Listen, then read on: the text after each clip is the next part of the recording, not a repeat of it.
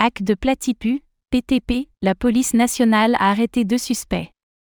Une dizaine de jours seulement après le hack de Platypus sur la blockchain Avalanche, la police nationale a interpellé deux suspects qui seraient à l'origine des faits. Néanmoins, une grande partie des fonds volés auraient été perdus.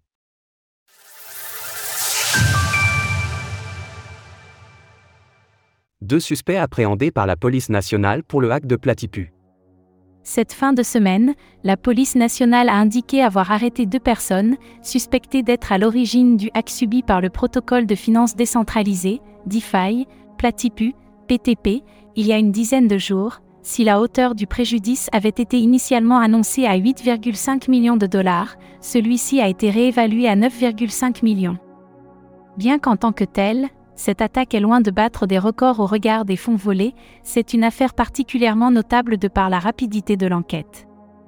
Pour rappel, l'enquêteur on-chain AXBT avait réussi à remonter jusqu'à l'attaquant en trouvant un lien entre les différentes adresses, pointant vers un Ethereum Name Service, ENS, utilisant le même pseudo que ses réseaux sociaux.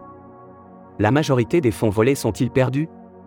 L'imprudence de l'attaquant, ainsi que la réactivité des différentes parties prenantes, a amené à cette arrestation rapide qui s'est déroulée mercredi.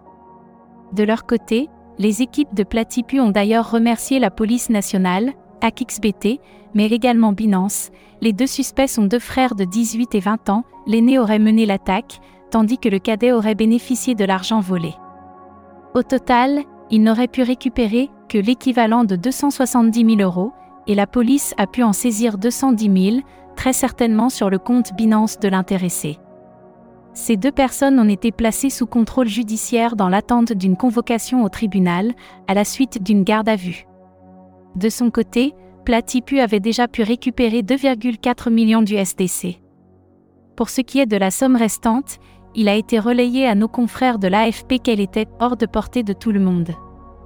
En réalité, il semble que ces mots fassent mention à plusieurs millions de dollars de stablecoins stockés sur un smart contract créé par l'attaquant. Nous pouvons voir cela sur Snowtrace, l'explorateur de la chaîne d'Avalanche, la blockchain sur laquelle opère Platipu. Adresse d'un smart contract impliqué dans le hack de Platipu. La véritable question est donc de savoir si les forces de l'ordre attendent simplement une décision de justice pour réquisitionner les clés privées donnant le contrôle de ces fonds, ou si l'attaquant a réellement perdu le contrôle sur ce smart contract, auquel cas ces stablecoins seraient effectivement perdus à jamais. De son côté, Platipu annonce que la poule de l'USP ciblée par l'attaque reprendra son fonctionnement dès demain.